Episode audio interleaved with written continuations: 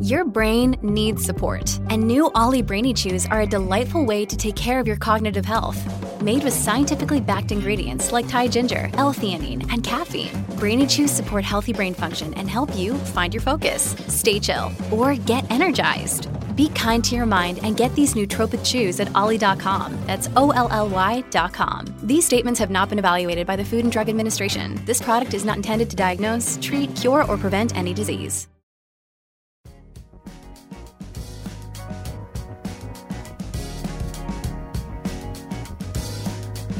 Al día con Tribunito por la mañana.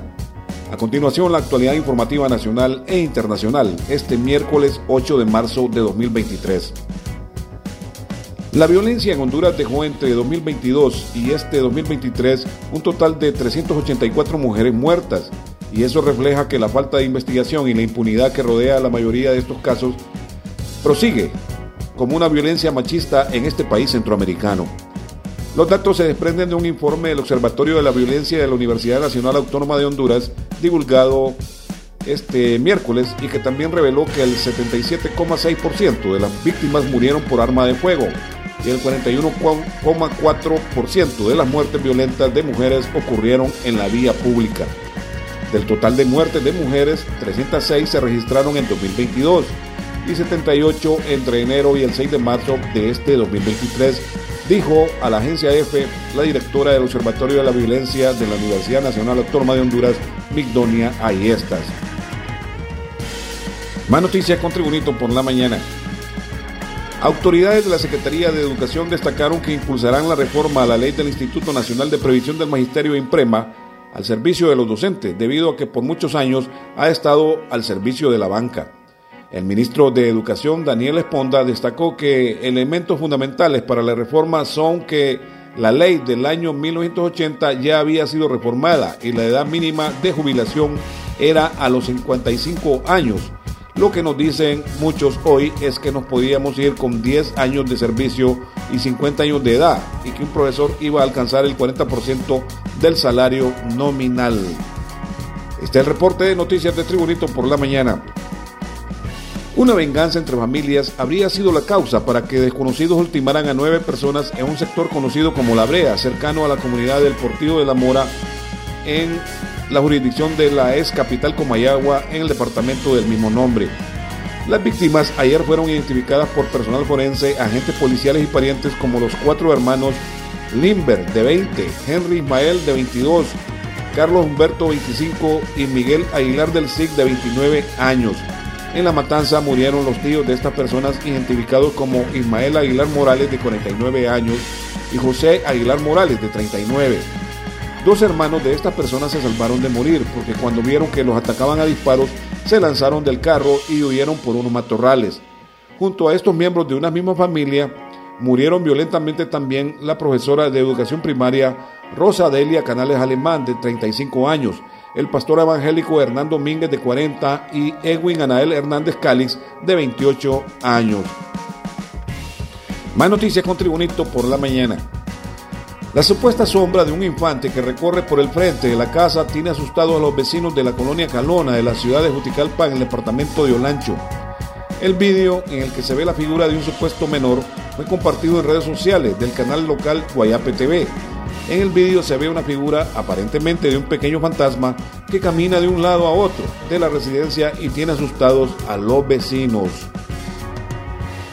En, esas, en estas informaciones también, después de casi 30 años de servicio público, cualquiera diría que lo único que hace falta es la presidencia de la República, pero en esto se trata de tomar las mejores decisiones, manifestó el ex designado presidencial y ex alcalde capitalino Ricardo Álvarez. Tengo muchísimos amigos a nivel nacional y todos me preguntan qué vamos a hacer. Yo les he pedido un compás de espera, pues si las elecciones son en marzo, dentro de dos años, entonces hay tiempo. Yo estaría tomando mi decisión a finales de este año, señaló Ricardo Álvarez, ex alcalde y ex designado presidencial. En las noticias internacionales, desde Madrid se informa Cientos de miles de personas participan este miércoles 8 de marzo en manifestaciones, concentraciones y actos coloridos en todo el mundo para conmemorar el Día Internacional de la Mujer una fecha establecida para celebrar a las mujeres y reivindicar la igualdad para la mitad de la población del planeta. Aunque en docenas de países se han producido avances significativos, la situación en lugares como Afganistán e Irán y los constantes crímenes y violaciones en casi todos los países del mundo son un sombrío recordatorio de que todavía queda mucho camino por recorrer. El secretario general de Naciones Unidas, Antonio Guterres, destacó el lunes que los derechos de las mujeres son objeto de abusos, amenazas y violaciones en todo el mundo y que al ritmo actual la igualdad de género no se alcanzará hasta dentro de 300 años. Los avances logrados durante décadas se han desvanecido porque el patriarcado contraataca, ha señalado el secretario general de Naciones Unidas, Antonio Guterres, en relación a que este 8 de marzo se está conmemorando a nivel de todo el mundo el Día Internacional de la Mujer. Felicidades a todas las mujeres. En las informaciones internacionales también se informa desde Praga, República Checa. La Oficina Nacional de Ciberseguridad Checa advirtió este miércoles que la red social china TikTok es una amenaza de seguridad y puede presentar riesgos si se instala en dispositivos con acceso a infraestructuras críticas de información y comunicación. La oficina está preocupada por la amenaza potencial para la seguridad que se deriva del uso de TikTok debido a la cantidad de datos del usuario recopilados por la aplicación y la forma en que estos son procesados, detalló la Oficina Nacional de Ciberseguridad Checa en relación a la red social china TikTok. También las informaciones deportivas este día.